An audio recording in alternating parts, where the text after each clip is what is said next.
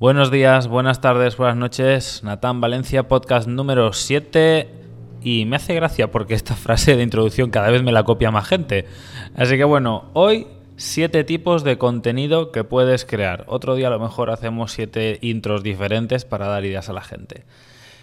Siete tipos de contenido que puedes crear para tu estrategia de SEO, estrategia de inbound marketing, para tu blog, para tu lo que quieras, ¿vale? Primero, porque este no es un podcast muy, muy largo, no quiero enrollarme, quiero ir directo al contenido. Si lo estáis viendo en YouTube, aquí tenéis el, el listado. Vamos a hablar de checklist, ebooks, plantillas, webinars, reviews, comparativas, experiencias, opiniones o entrevistas. Y para cada uno vamos a dar tres ideas, eh, o dos, vamos a hablar un poquito de qué es lo que se puede hacer en cada uno de ellos, porque más allá de simplemente escribir un post y punto, hay que ir dándole al lector un poquito más, porque ya todo el mundo sabe que hay que crear posts de no sé cuántos miles de palabras, todo el mundo lo hace, pero hay que darle un poquito la, la vuelta a la tortilla para seguir marcando la diferencia. Primero, checklist. ¿Qué es un checklist? Bueno, un checklist es una forma resumida, eh, corta, rápida y muy fácil para el lector o para tu oyente o para, tu audiencia en resumen, de decirle qué va a necesitar para hacer algo. Por ejemplo, un checklist para viajar a la nieve. Pues bueno, eh, que necesitas ropas de esquí, botas, gorros, vale, pero gafas de sol y crema solar. A lo mejor no todo el mundo sabe que hay que llevar crema solar. Pues un checklist completo hace que no se te olvide absolutamente nada y para los usuarios es muy, muy útil. También puedes eh, tener una lista de pasos necesarios para, no sé, planificar otra cosa. No tiene que ser todo un checklist para viajar, aunque es lo primero que se nos ocurre, pero para planificar una campaña de publicidad o para lanzar un blog también puede haber un checklist. O como tercera idea, una lista de compra o de material necesario si te preparas para las vacaciones. No todo tiene que ser lo que me voy a llevar, es decir, también son cosas que tengo que hacer, cosas que he de comprar, que me he de dejar preparado en casa. Eh, hay un montón de cosas. No te puedo dar ahora un checklist de cómo hacer un checklist, aunque sería curioso. Segundo, ebooks los ebooks son esa maravilla de la tecnología que hace años que se viene utilizando en forma de papel. Pues bueno, ahora cuando un post es demasiado para incluir toda la información o queremos dar un plus para que el usuario se suscriba y tenerlo ya enganchado para mí, para siempre, para toda la vida hasta que se dé de baja, lo que suele hacer es regalarse un ebook. A todo el mundo regala ebooks, así que ahora lo que está de moda es no regalar ebooks, sino regalar algo diferente.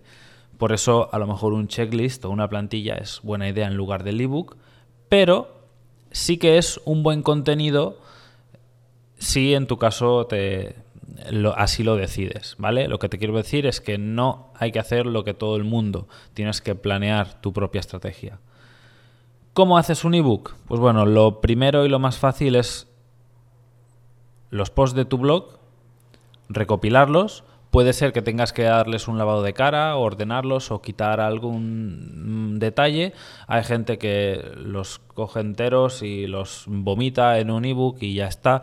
Desde mi punto de vista eso es un error porque si alguien está leyendo tu blog y se descarga un ebook y luego ve que es exactamente lo mismo, va a decir, pues vaya castaña, y va a tener un mal concepto de ti y luego cuando le envíes emails no te va a ver de la misma manera. Así que si escribes un ebook en base a los posts de tu blog, por lo menos aporta algo nuevo y diferente, que no sea lo mismo, pero es un buen punto de partida.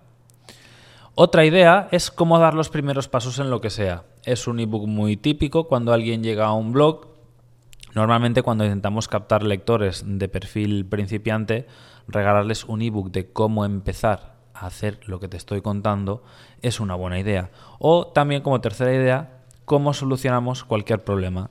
Es decir, yo llego a un blog de animales y me dan un ebook cómo conseguir que tu gato te deje de morder. Pues eso, como es un problema que la mayoría de dueños de gatos tiene porque porque ocurre, o problemas con los perros, problemas con, bueno, con cualquier problema conocido en tu sector, cómo solucionarlo va a ser un buen gancho y es una manera fácil, si realmente sabes de lo que estás hablando, ¿no? si, si conoces el tema, podrás escribir este libro. Tercero, plantillas. La plantilla es como una especie de checklist avanzado. ¿Vale? Incluye una serie de flechas, tomas de decisiones, es decir, es como un checklist en horizontal y en vertical. No solamente tengo un listado de lo que debo ir haciendo, sino que hay pasos donde incluyo toma de decisiones. Por ejemplo, puedo tener una plantilla sobre qué hacer, eh, por ejemplo, un entrenamiento. Tengo una plantilla semanal o mensual en este caso, la toma de decisiones es si hoy es lunes, martes, miércoles o si hoy es la primera, segunda, tercera o cuarta semana del mes, qué entrenamientos voy a hacer. Entonces, según ciertas circunstancias, finalmente no deja de ser una combinación de checklist, es decir, qué debo hacer el lunes, qué debo hacer el martes, qué debo hacer el miércoles, qué debo comer la primera, segunda, tercera semana del mes, etc. Ideas, pues por ejemplo, puedes incluir eh, puedes hacer una plantilla creando una guía para escoger una cámara de fotos, por ejemplo, o para escoger tu raza de perros. O, otra idea, una plantilla para organizar tu boda. Esto es un evento enorme, muy complicado. ¿Se puede hacer en forma de checklist? Sí, pero si lo conviertes en forma de plantilla, seguramente ayudes a tu lector a decidir qué cosas va a hacer y qué cosas no va a hacer, porque evidentemente no todo lo que se lee en Internet tienes que acabar haciéndolo en, tu boda, ¿vale? Tienes que tomar decisiones. La estructura del contenido y la toma de decisiones es la, base de convertir un checklist en una plantilla. Luego tenemos los webinars. Eh, un webinar mm, básicamente suele ser una masterclass sobre un tema. ¿eh? Otra idea es una demostración de cómo hacemos algo. Cuando daba webinars con, con SEMrush, bueno, las, las veces que he dado, seguro que vuelvo a dar un webinar con SEMrush, la parte que más engancha a la gente es esta, la de preguntas y respuestas. Eh, hay muchos podcasts o videocasts y la parte más interesante de un blog es cuando el autor responde las preguntas. Entonces, webinars de preguntas y respuestas, a veces enteros, está bien. Y si no, pues bueno, eh, siempre tiene que haber un turno de preguntas porque al final es donde la gente más se engancha y donde vas a, convencer a tu usuario de que compre tu producto, de que contrate tu servicio o de que haga lo que, lo que tengas que hacer. El quinto tipo de contenido son las reviews. Eh, las reviews pueden ser de lo más variado. ¿vale? Tenemos el ejemplo, no sé, Car Driver, por ejemplo, hace reviews de coches. Entonces, ¿qué es una review? Bueno, pues tenemos un listado según el producto que estemos revisando de características y vamos explicando punto por punto, ¿no? por ejemplo, en caso de que sea un coche, cuánta potencia tiene, velocidad máxima, aceleración, podemos hacer una review de durabilidad, podemos sacar estadísticas, cuánto tiempo tarda este coche en necesitar una revisión, etcétera, etcétera. Las reviews pueden ser pues básicamente de tres cosas, de herramientas, de productos y de servicios. Aunque los productos muchas veces son herramientas, las herramientas son productos, pero dependiendo de tu sector vas a tener que darle un enfoque diferente. Pero una review es una buena forma de atraer a gente interesada en comprar algo de tu sector, así que es una excelente manera de atraer lectores. Luego, muy similar a las reviews, tenemos las comparativas.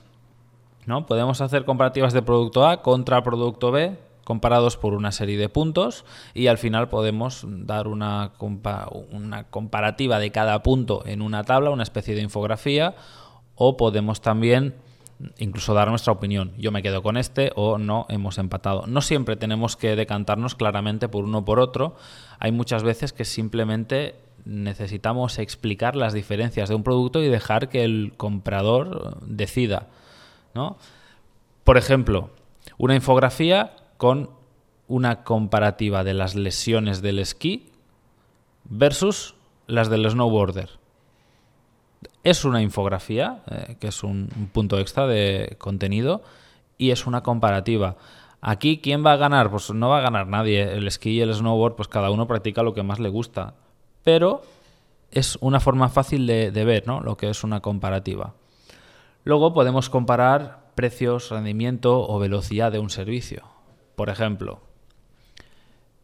cuánto tardan en servir en cierto restaurante y cuánto tardan en servir en otro restaurante. No tenemos que caer en la trampa o en la falacia, o sea, porque esto finalmente es una mentira de ir a un sitio, cronometrar e ir a otro sitio y cronometrar, porque si vamos a un lugar el lunes a las 11 de la mañana cuando no hay nadie, evidentemente nos van a servir antes que si vamos a otro sitio sábado por la noche a cenar.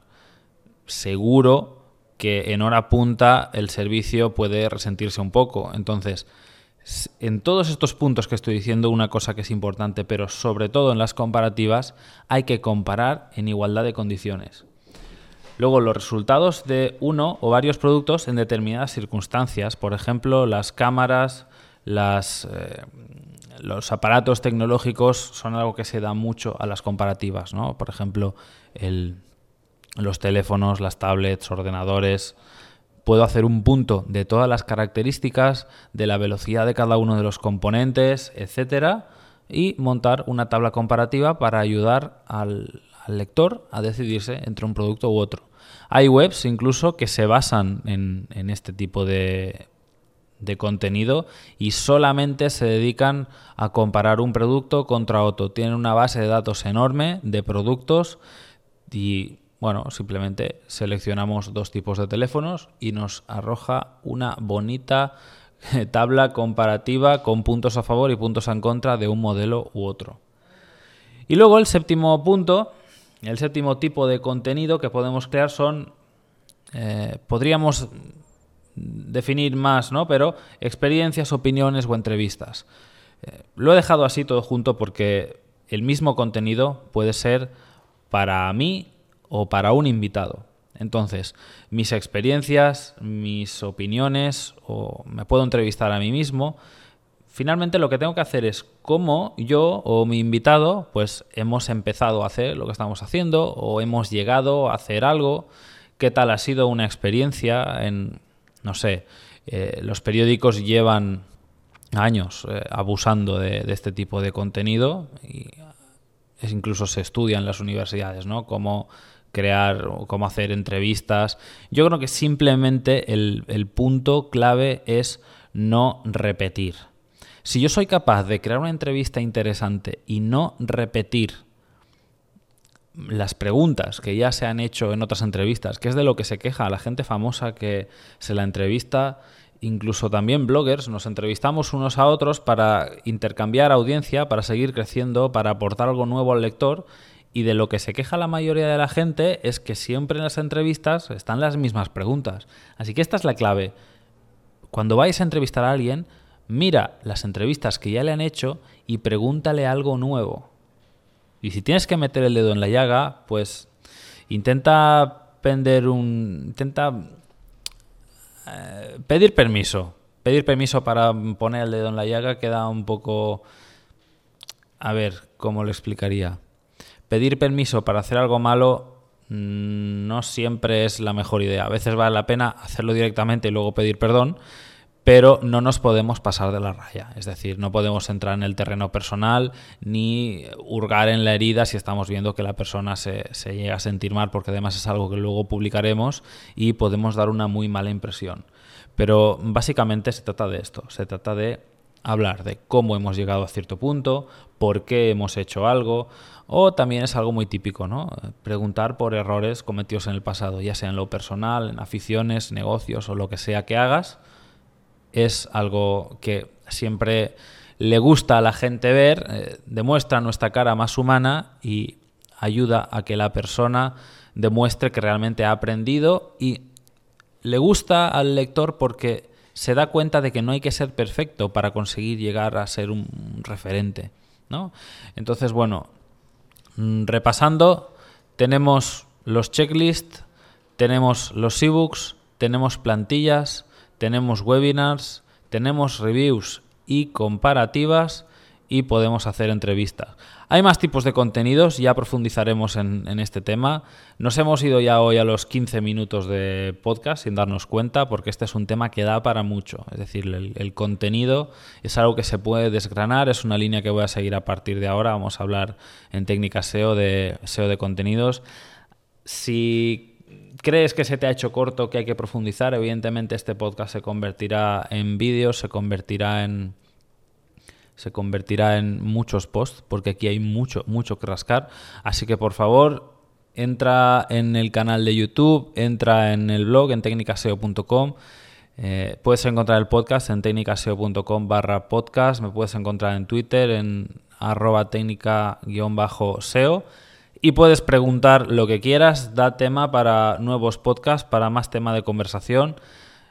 Y hasta aquí hemos llegado hoy. El podcast 007 ya se ha acabado. No sé si a lo mejor le pondremos una musiquita, pero hasta aquí hemos llegado. Mañana más, por favor, pregunta, porque si no preguntas me va a costar más saber de qué hablar. Un saludo, hasta mañana.